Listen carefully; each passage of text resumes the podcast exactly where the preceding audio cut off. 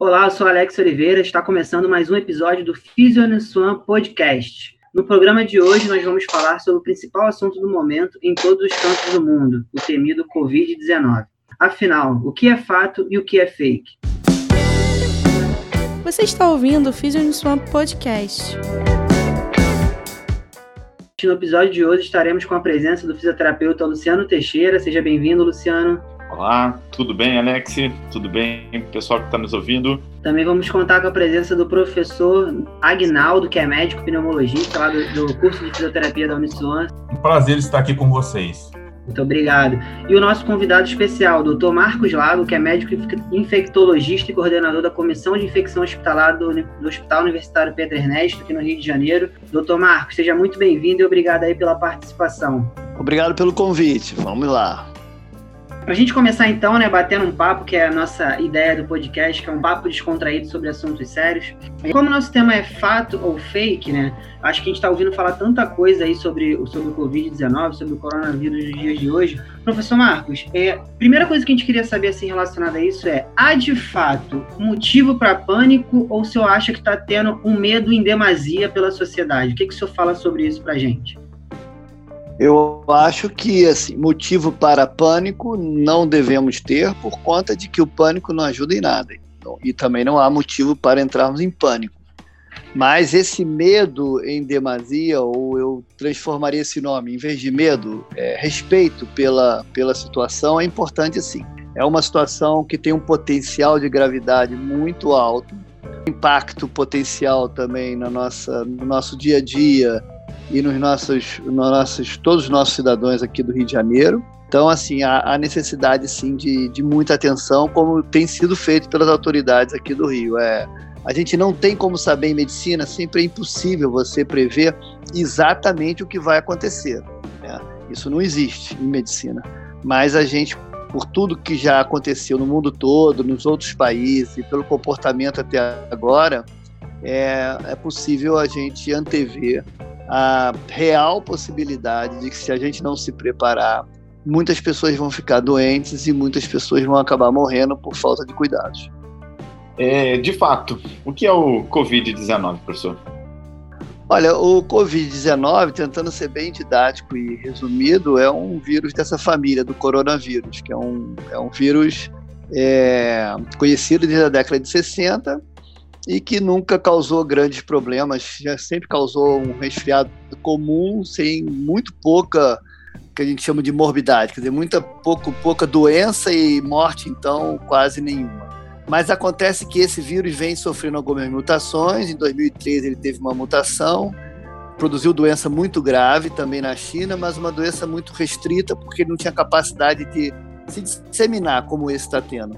Em 2012 novamente teve uma outra mutação de um outro subtipo, também produzindo doença grave, mas também sem capacidade de disseminação. E agora, em 2019, no final de 2019, então veio essa, essa última mutação do vírus, que a gente chama de Covid-19, que é uma mutação que tem grande capacidade de disseminação, tanto que está já pegando o mundo inteiro. Né? Qual o problema disso? O problema disso é que é um vírus que provoca uma doença que, na grande maioria das pessoas, 80%, 90%, evolui de uma forma é, benigna, no sentido de que a pessoa vai se recuperar espontaneamente, mas é, você tem que entender que em 10%, talvez um pouco menos, dependendo da idade, etc., ela pode provocar essa doença pulmonar, que é uma doença potencialmente muito grave. E, e aí, o pessoal tem que entender o seguinte: é um vírus que nunca apareceu antes. Então, o que acontece? Todo mundo é suscetível. Né? A gente fala às vezes do influenza, de outros vírus, mas mesmo influenza que atinge a gente todos os anos, é, a gente é suscetível parcialmente. A gente tem às vezes uma coisa que chama imunidade cruzada, quer dizer, você já teve infecções parecidas com aquela e agora você vai se defender mais ou menos daquilo com relação a esse coronavírus, para finalizar, o nosso sistema imunológico não o conhece. Então, assim, quando ele chega, ele chega de surpresa. O sistema imunológico é obrigado a começar do zero a produzir uma defesa contra o vírus. Isso, principalmente em pessoas mais velhas e pessoas com alguma outra doença associada, né, pode fragilizar essa pessoa e a pessoa ter essa doença pulmonar grave. Professor Agnaldo, por favor. Professor Lago, é, do ponto de vista é, da saúde pública, que medidas o senhor considera as mais importantes no momento a serem tomadas? Então, tem duas frentes importantes a serem tomadas. Uma delas é o quer dizer, a preparação do atendimento, principalmente o atendimento hospitalar. Né? Como eu falei anteriormente, um número pequeno, entre aspas, de pessoas vai desenvolver doença grave, mas um pequeno percentual, né? Cada 100, um percentual pequeno. Mas se você for considerar que um número enorme de pessoas vão se infectar, esse número de pessoas vai ser muito grande. Então, o sistema de saúde tem que se preparar para receber essas pessoas. Isso no mundo inteiro está sendo assim, aqui não é diferente. Né, abrindo leitos especiais com equipamento, respirador, etc. Essa é uma medida da ponta, né, que a gente já está fazendo. A outra medida que é igualmente importante, e isso vem sendo até motivo eventualmente de alguma polêmica, mas para mim é muito claro, que a gente precisa realmente fazer isso dito que a gente chama de isolamento social. Quer dizer, o que é o isolamento social? É fazer com que é, o vírus se dissemine mais lentamente. Não tem como. É, vou dar um exemplo assim prático. É, no Maracanã cabem é, 100 mil pessoas, vamos considerar dessa maneira, tá? Vamos imaginar que a gente tivesse uma população que fosse exatamente do tamanho da população que cabe no Maracanã. Se a gente botasse as 100 mil pessoas juntas no estádio do Maracanã, durante o dia inteiro para assistir três partidas de futebol, se tiver 20 pessoas com coronavírus ali no meio dessa partida, ao final do dia você vai ter pelo menos umas 50 mil pessoas contaminadas e no dia seguinte você vai ter 100 mil pessoas contaminadas. Seria um absurdo e seria um impacto enorme. O que, que você está fazendo? Você está tentando fechar o Maracanã, pegar essas 100 mil pessoas e deixá-las separadas entre si, cada uma no seu canto, cada uma no seu espaço definido, para que esse vírus vá se disseminando de uma forma mais lenta, né, de forma que essa, esse número de pessoas contaminadas possa ir progredindo de uma forma mais lenta possível. Isso vai fazer com que os pacientes eventualmente graves apareçam em menor número também no sistema de saúde e o sistema de saúde seja capaz de absorver esses pacientes, diminuindo o impacto da doença. Que recomendações o senhor daria do ponto de vista individual? individualmente, as pessoas é, precisam reforçar seus hábitos de higiene pessoal, como aliás a gente recomenda em todos os hospitais, enfim, todas as situações. Mas as medidas individuais hoje, né, pessoas, vamos colocar da seguinte maneira, pessoas que não têm contato direto com alguém com coronavírus, né, moram nas suas residências e eventualmente até têm que sair para trabalhar, dependendo do, da profissão, precisam ir ao trabalho, pegar a condução, etc, etc. Então, o que, que essa pessoa deve fazer? Uma coisa importante que a gente esquece de falar é o seguinte: não usar o que a gente chama de adorno. Evita sair com relógio, com anel, principalmente nas mãos. Isso que a gente chama de adorno, que é relógio, anel, etc. Eles acumulam o vírus ali. Se você se contaminar por acaso, mesmo que você lave a mão, se você tiver um anel, um relógio, o vírus pode ficar escondido ali e você continuar contaminado naquele que a gente chama de, naquilo que a gente chama de adorno. Então, não usar os adornos. Antes de sair de casa, lavar bem as mãos. Durante o transporte público, é, se você tiver levado um frasco de álcool gel, tiver condição de fazer isso, é importante que você continue higienizando as mãos eventualmente. E ao chegar no seu trabalho, no seu local de trabalho, higienizar novamente a mão, pode ser com água e sabão, não tem problema nenhum ou com álcool gel. E uma terceira medida importante, que é muito difícil de fazer, eu agora na nossa preparação mesmo aqui desse podcast, né, a gente está olhando pelas câmeras, a gente está sempre colocando a mão no rosto. Bota a mão no queixo, né, bota a mão perto da boca, é, coça perto do olho, é, é do ser humano. E a gente precisa é, se policiar em relação a isso. Se a gente não fizer um policiamento interno, você vai fazer isso sem perceber. E essa é a forma de disseminação do vírus. É, professor, as pessoas mesmo sem sintomas, elas podem transmitir esse, esse vírus? Que período seria esse que essas pessoas, mesmo sem sintomas, elas podem transmitir, se é possível? Provavelmente podem, e provavelmente essas pessoas sem sintomas ou com sintoma muito leve são as que mais transmitem o vírus, exatamente porque elas é, acabam não sendo afastadas ou isoladas do convívio diário. Toda infecção viral tem esse percentual de pessoas que se contamina e tem infecção praticamente assintomática ou assintomática. Como esse é um vírus novo, a gente não tem como assim bater o martelo e dizer qual o percentual aqui, qual o percentual acolá. Mas, é, por exemplo, da experiência da Coreia do Sul, onde foi feita um número de testagens muito, muito grande da população, é, a gente dá para perceber que você tem aí pelo menos é, mais de 60, 70, talvez, por cento das pessoas evoluindo com pouco sintoma ou nenhum sintoma. E isso é preocupante, sim, porque a gente não tem exame para fazer para todo mundo. O que está acontecendo agora é que as pessoas que têm sintomas leves ou até eventualmente sintomas moderados não estão colhendo o exame, só está fazendo exame quem é profissional da área da saúde ou quem está internando em hospitais com gravidade. Mas aí eu acho que tem já uma notícia relativamente boa. É, existe já exames, assim, eu acredito que mais umas duas ou três semanas, no máximo, a gente já vai estar podendo lançar mão de exames mais baratos. Porque esse exame que está sendo feito, falando de uma forma bem ampla, assim, é, são exames que que tentam identificar, quer dizer, que na verdade identificam o vírus. Né? Então ele vai, colhe um cotonete lá do nariz da pessoa e da garganta, e nesse cotonete você vai identificar o vírus dentro do cotonete, é você expelindo o vírus pela sua garganta. Essa técnica é cara e é uma técnica mais complexa. Então, isso assim, não tem como fazer para todo mundo. A gente não vai conseguir. Um exame desse, por mais que você barateie o custo, não sai a menos do que 100, 150 reais por exame. Mas esse novo exame que está chegando é um exame que vê a sua proteção, que a gente chama de anticorpo. Então, nosso corpo, ao entrar em contato com o vírus, produz uma defesa, que são os anticorpos. Então, já existem exames que detectam esses anticorpos bem precocemente, já no quarto, quinto, sexto dia de doença e são exames que parecem ser bastante fidedignos e rápidos. Esses exames, gente, podem sair numa média de 20 reais por exame, 10 reais por exame, e podem ser feitos assim com uma gotinha de sangue e ficarem prontos em duas horas, três horas. Então, quando a gente conseguir adotar essa tecnologia, isso vai acontecer em breve. Aí vai ser muito mais fácil, porque a gente vai poder fazer o que chamamos de triagem. Todo mundo que tiver com algum sintoma faz esse exame, e aí, se tiver negativo, ok. Se tiver positivo, você já consegue isolar. Excelente notícia mesmo, professor. É, o professor Agnaldo pediu a palavra. Fala, professor.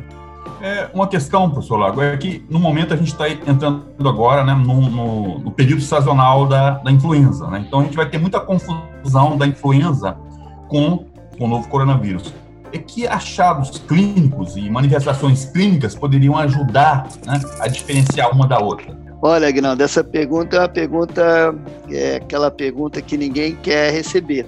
Essa resposta não existe. Os sintomas são muito semelhantes, né? Então, a gente tem observado algumas coisas que podem ter um pouquinho de diferença. Por exemplo, é, de uma forma geral, as infecções por coronavírus não estão provocando muito sintoma catarral. O que é sintoma catarral? Catarral é quando a pessoa fica espirrando, sabe? Sai um monte de meleca branca do nariz, que chamam de coriza, aquele nariz inflamado, fica aquela pessoa espirrando, né? Com aquela, nossa, você tá gripado hoje, hein? O nariz fica vermelho, né?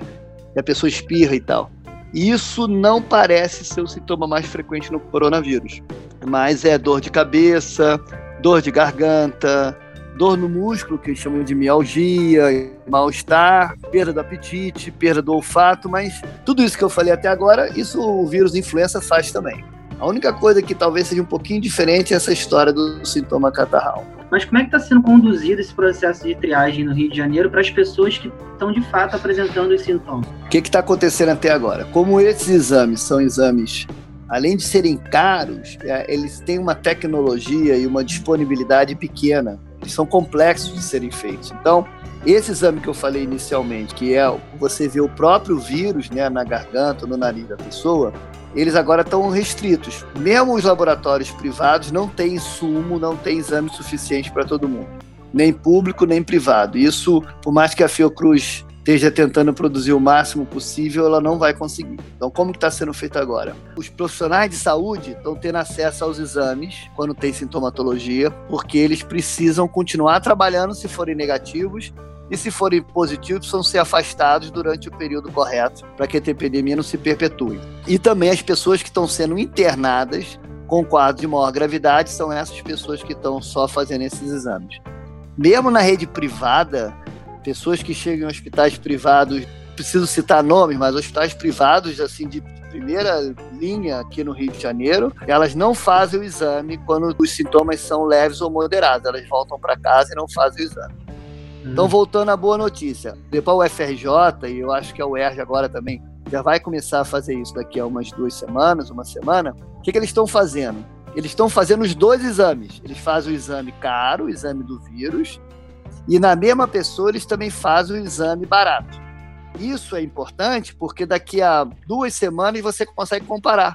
E aí você fala, opa, esse exame barato é muito bom mesmo, olha lá, ele bateu certinho com o outro. A gente fez o exame caro, o exame top de linha, e o exame barato acompanhou certinho, ele conseguiu ver a mesma coisa que o outro exame viu. Isso chama validar o exame. Ótimo. E aí, uma vez que o exame esteja validado, ele pronto, a gente leva ele para a ponta e começa a usar. Professor Marcos, como o senhor havia falado aí sobre a importância é, das atividades individuais da população, né? E aí, sem dúvida, eu percebo hoje que as pessoas que não têm nenhum diagnóstico ou sintomas, elas estão temerosas, ansiosas de alguma maneira mas eu li algumas, algumas matérias na internet sobre reforço do sistema imunológico para as pessoas que não teve contato com, com vírus. De fato, é, é fato ou fake que as pessoas conseguem reforçar o sistema imunológico para prevenir, por exemplo, contato com coronavírus 19?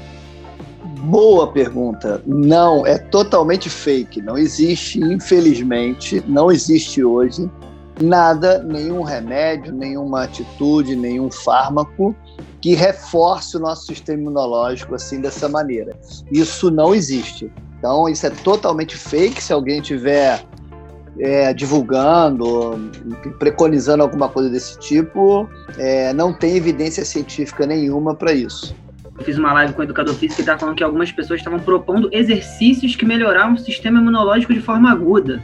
Aí eu falei, ué, mas como assim, né? Pra ver até que ponto a gente tá ouvindo algumas coisas, né? Que eu acho que o sistema imunológico, uhum. se eu uhum. correr se eu estiver errado, né? É algo que a gente constrói, né, ao longo do tempo. Não é do Isso. dia pro outro que você vai melhorar o seu sistema imunológico.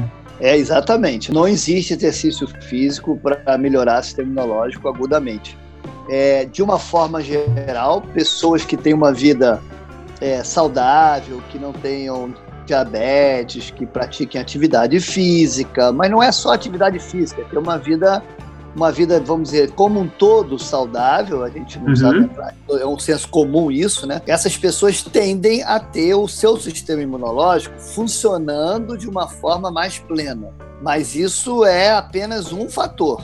Existem fatores individuais, familiares, é, existem fatores genéticos e principalmente relacionados à idade que influenciam no nosso sistema imunológico. Professor Agnaldo, por favor. Duas medicações né, são amplamente utilizadas, são os anti-inflamatórios, né? E aí a questão do ibuprofeno, e na classe dos antipertensivos, os inibidores da ECA, né? Qual seria a opinião do senhor em relação ao uso dessas medicações no momento? Então, olha, Guinaldo, essa também é outra pergunta difícil de responder. Com relação aos anti-inflamatórios, é, saíram. Ontem mesmo eu fiz uma revisão da literatura sobre algumas coisas. É, saíram realmente algumas associações de pessoas que usaram principalmente ibuprofeno e tiveram uma evolução menos favorável. Mas também outros estudos não verificaram essa questão. Então, é, em minha opinião pessoal, não tenho nenhum problema em expressá-la, tá? Eu acho que com relação aos anti-inflamatórios, aí entra o ibuprofeno, claro, mas todos os outros anti-inflamatórios, né? Nimesulida, enfim, que a gente usa no nosso dia a dia, às vezes por causa de uma dor no joelho, etc. Diclofenato. O ideal é não utilizar, quer dizer, se você quer utilizar um antitérmico, pelo menos hoje, para febre ou dor muscular, utilizar a dipirona ou paracetamol. Alguns artigos até falam que você pode usar o ácido acetil salicílico, mas ele é, também é um anti-inflamatório. Então eu acho que eu ficaria sempre com o paracetamol e o, é, a dipirona. Agora, os inibidores da ECA, os antihipertensivos, e o, as evidências não são assim consistentes. E muitas vezes a pessoa tem que usar o antihipertensivo porque é uma doença crônica que tem que ser tratada. Então, com relação a esses, pelo menos até o momento que eu, por exemplo, ontem eu realmente insisto, fiz uma revisão grande, dois revisores importantes, que é o, a livraria Cochrane, que é o, uma revisora importante, né? E o Up to Date também, que é outra forma de revisão importante. Nenhum dos dois é, vamos dizer assim, bate o martelo dizendo que os antipertensivos teriam que ser retirados completamente. Professor, aproveitando aqui relacionado ao que a gente tinha conversado anteriormente também, a gente tem ouvido muito falar sobre grupo de risco, né, e as pessoas ígidas, vamos dizer assim, né, que não se enquadram no grupo de risco. Basicamente, qual é o diferencial, a grande preocupação que a gente tem que ter no cuidado dessas pessoas do grupo de risco e o que são, né, o que é esse grupo de risco? Então, é, essa pergunta ela é boa porque o que, que acontece? Quem está no grupo de risco, aí isso já virou um senso comum, né? Pessoas com mais de 60, principalmente com mais de 70 anos, enfim, que tenham a diabetes, a hipertensão, alguma doença imunológica, etc, etc. Essas pessoas, elas correm um risco maior de terem complicações. Então isso aí varia muito, mas isso começa a subir, começa a chegar a 2, 5%, e se for uma pessoa realmente mais idosa, pode chegar até 20%, que é muita coisa, tá? Pessoas que têm menos são fora do grupo de risco, então é, entre 50 e 60 é intermediário, mas vamos dizer abaixo de 50 anos, é, pessoas abaixo de 20 anos, é um grupo de risco muito baixo, realmente quase que inexistente elas realmente podem ficar, poxa, que bom, eu vou correr um risco bem menor, mas é que não é risco zero. E aí eu volto para a estatística. A doença ninguém tem imunidade. Lembra dos 100 mil torcedores que estavam no Maracanã? Vamos imaginar que desses 100 mil torcedores, 80 mil estejam fora do grupo de risco. Não tem. Tá? 20 mil tem grupo de risco, mas 80 mil não é grupo de risco. Quem não é grupo de risco tem uma chance de complicar muito baixa, em torno de, vamos dizer, é 0,5 até menos por cento. Quer dizer, é, a cada 200 uma complicaria, ou a cada mil uma, vamos dizer, a cada mil pessoas uma complicaria.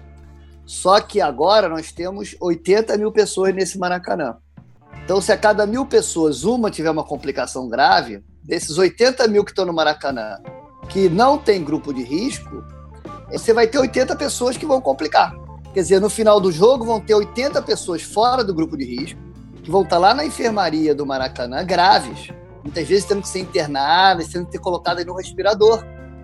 Entendeu? É, esse é, é o problema, é que está pegando todo mundo de uma vez só.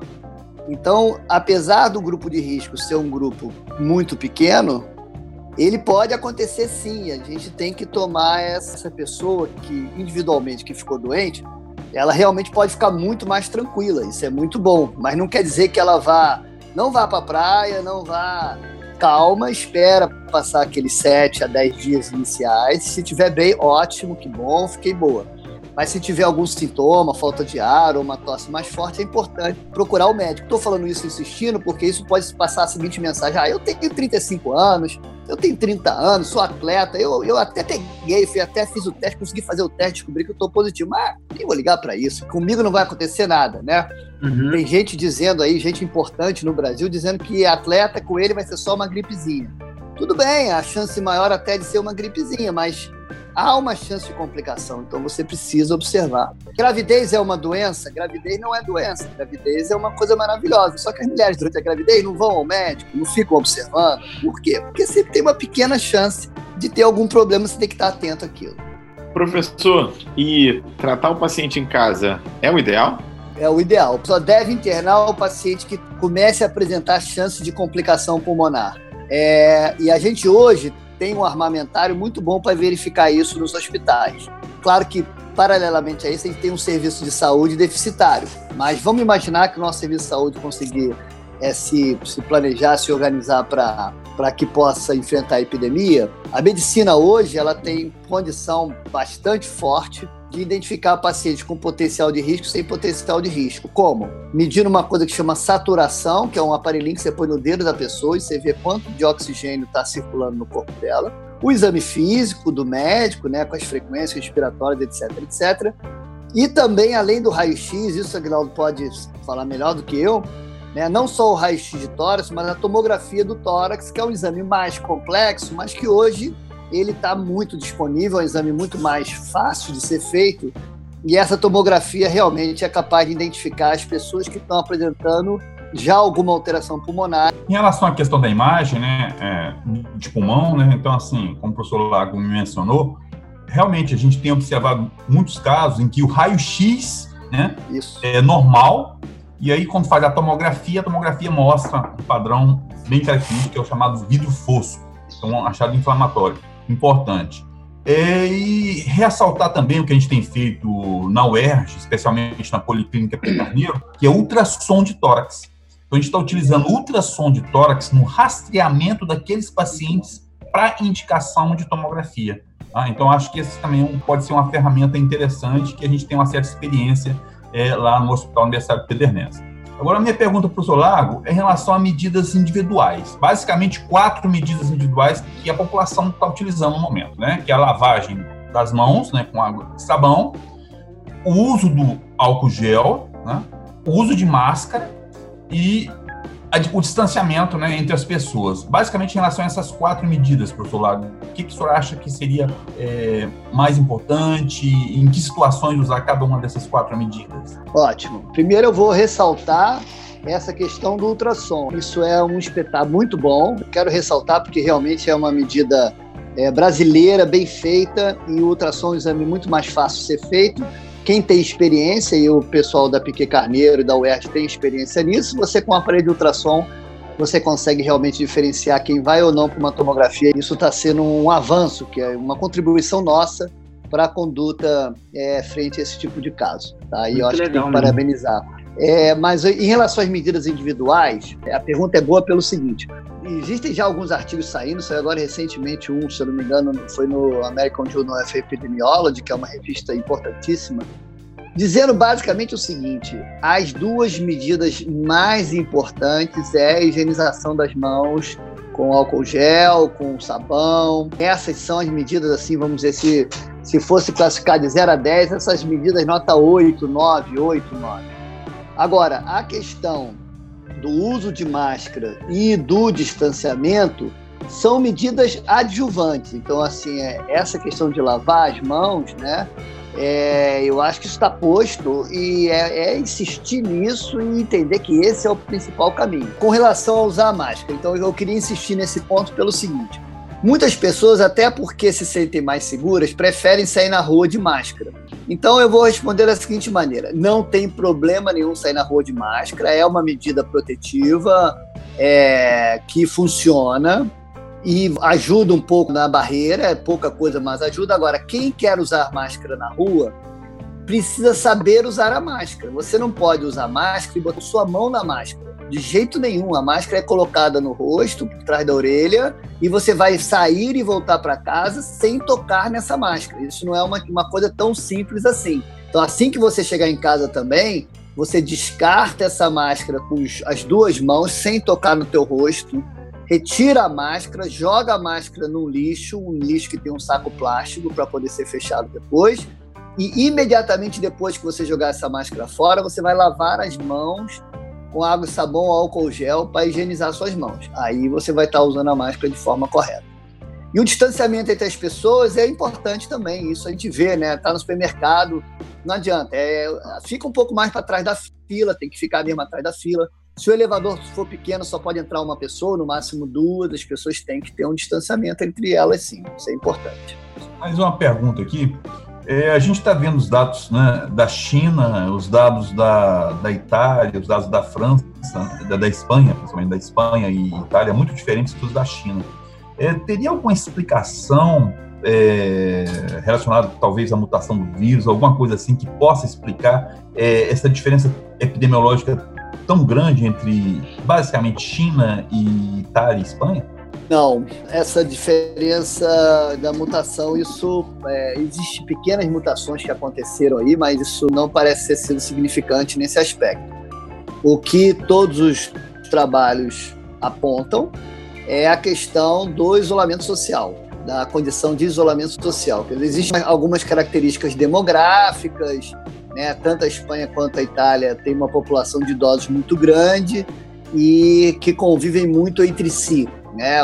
Enfim, avô morando com filho, que mora também com neto, né? todos morando um pouco mais ou menos no mesmo ambiente. Mas o principal, que todos os trabalhos têm mostrado, é que nesses países é, demorou-se muito a se investir fortemente no isolamento social, na detecção de casos e isolamento dos casos detectados. Então, isso fez com que o vírus conseguisse se espalhar rapidamente. Lembra que eu falei do Maracanã? Voltamos para os 100 mil pessoas do Maracanã. O que aconteceu na Itália e na Espanha? Né? Demorou muito a evacuar o estádio. Então, quando eles começaram a evacuar para separar os 100 mil pessoas que estavam ali dentro, já tinha 20 mil ali contaminados, 10 mil, uma quantidade grande de pessoas contaminadas que estavam passando para os outros. E aí é difícil de você segurar. Realmente é fica assim, é como se tivesse vários focos de incêndio ao mesmo tempo. É difícil você conter todos eles e, e vai queimando e vai gente vai se contaminando, mesmo que você adote as medidas de isolamento, aquilo já foi desencadeado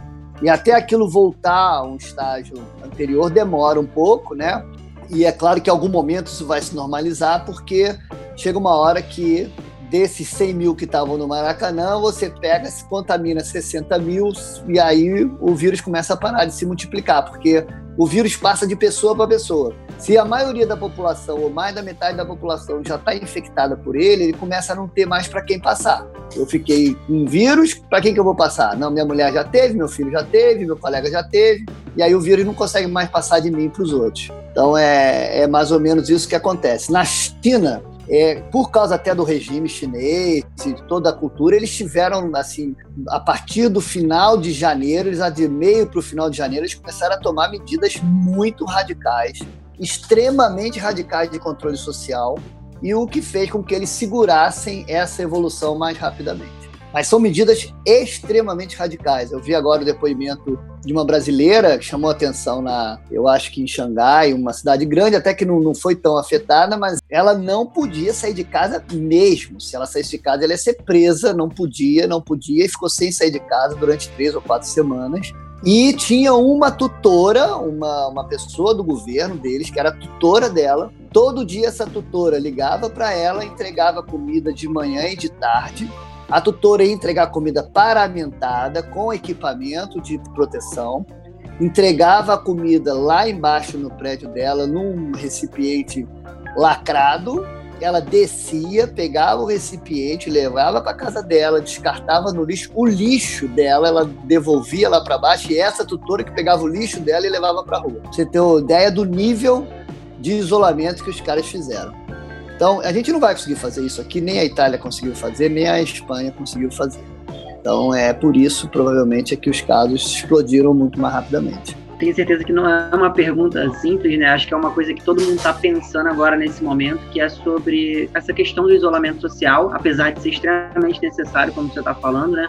A gente tem uma estimativa disso, de quanto tempo será necessário, porque a gente já está vendo que o impacto também econômico que isso vai ter vai ser enorme. Acredito que todos os, os, governantes, não só do Brasil, mas dos Estados Unidos, eu tenho visto algumas coisas também, estão tentando equilibrar essa balança entre manter a economia sem tirar o isolamento social totalmente. O senhor sabe a partir de quando aqui, por exemplo, no Brasil, a gente vai ter uma real noção de quanto tempo será necessário de isolamento social?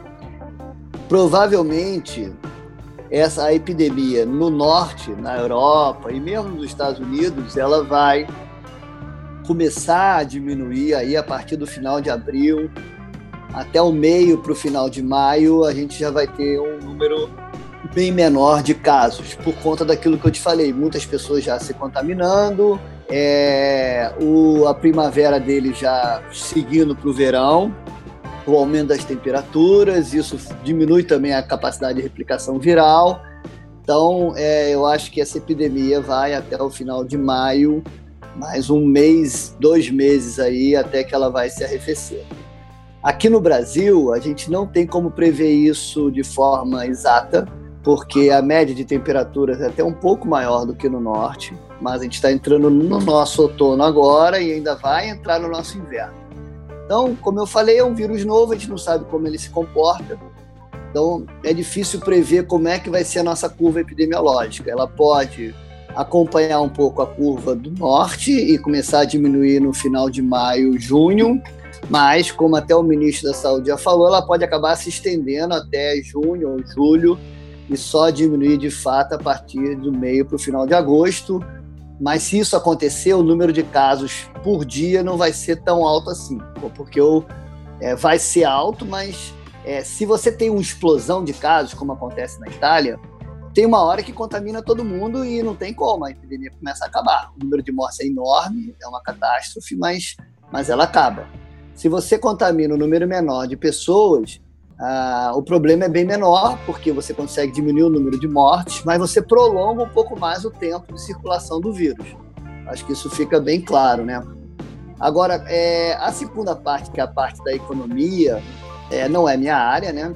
E eu sei que o impacto econômico é importante, mas é, sem pessoas saudáveis não há economia saudável. E o que eu tenho dito para muitas pessoas é que é, você tem uma questão econômica muito séria, que é a questão da fome, das pessoas que ficam sem trabalhar e precisam ter o que comer nesse período, quer dizer, precisa ter um investimento aí social, de alimentação, etc, etc. Mas quando essa crise acabar, e vai acabar, até agosto ela vai ter terminado, a economia vai voltar. Vai voltar porque a gente continua, não teve um desastre ecológico, né? não caiu uma bomba atômica no Brasil. As fábricas, os campos, as, o agroindústria, está tudo lá. Então as pessoas vão voltar a trabalhar e a nossa economia vai voltar. Quem não vai voltar são os nossos pais, ou os nossos tios, ou pessoas que a gente conhece que se foram durante a epidemia. Né? É, tem um professor da UERJ, da cardiologia, que faleceu semana passada. Ele não vai voltar. É, a economia pode voltar, ele não volta mais. Então, é, a gente precisa pensar nisso. É, quer dizer que a gente vai abrir mão de perder pessoas para manter a nossa economia. Eu acho que é assim, acho que o Brasil tem capacidade de enfrentar isso. Enfim, não é a minha área, mas o Brasil é um país em desenvolvimento, mas é não é um país miserável. Então, acho que se o Brasil se tiver seriedade, tem toda a capacidade de enfrentar essa crise com todo o impacto econômico que ela vai ter, mas depois recuperar junto com o mundo inteiro, porque o mundo inteiro vai se recuperar. Né? A China já está começando a se recuperar e o mundo inteiro vai se recuperar junto. Sou Marcos, eu sei que é uma pergunta agora difícil de responder, né? Mais uma, né, nossa, área, nossa, A terceira nossa, já, professor. Né? Mas assim, mas é uma pergunta que eu acho que é interessante para todos nós, professor Marcos que tipo de sociedade o senhor imagina que vai vir né, após esse marco do Covid-19? Que nova sociedade é essa que a gente pode esperar? Essa pergunta é muito difícil.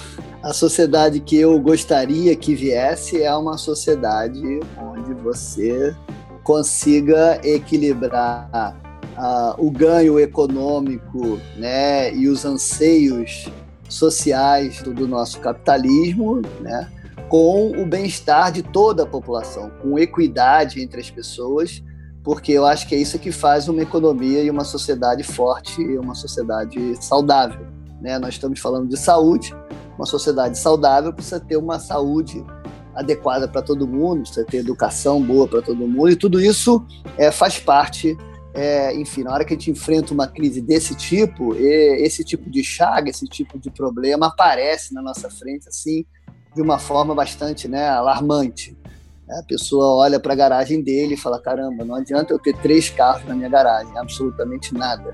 Né, porque o mundo está desabando na minha frente porque existe uma fragilidade social importante. Aí a gente imagina, bom, a partir daí pode ser que a gente tenha uma sociedade que aprenda um pouco com isso até porque o que eu acho também é que essa é, não vai ser a última epidemia infecciosa importante do ser humano. Vão haver outras, talvez até muito piores do que essa, porque sempre aconteceu e não vai parar de acontecer. Então a gente tem que estar preparado para enfrentar, e, e a história mostra que as sociedades mais bem preparadas, mais evoluídas, conseguiram ultrapassar essas pestes, essas epidemias de uma forma muito mais adequada do que sociedades é, que tinham uma evolução social é, pior. Agora, é, eu não sei se isso vai acontecer. Será que vai? É, eu não sei. Eu não, não, não tem que esperar para ver. Eu acho que é possível que volte tudo a ser exatamente como era antes, daqui a dois, três anos, é, e a gente aprenda muito pouco. Ou não, vamos ver. Eu não bato martelo em relação a isso, não. Tomara que a gente aprenda. já estamos encaminhando para o nosso final aqui. É, professor, eu queria saber qual a mensagem que o senhor pode passar para a população, então para a senhora que está em casa, para a mãe dos filhos que está lá cuidando dos seus filhos em casa. Qual a mensagem que o senhor tem para passar para a nossa população na situação atual e os nossos próximos dias, próximas semanas, professor?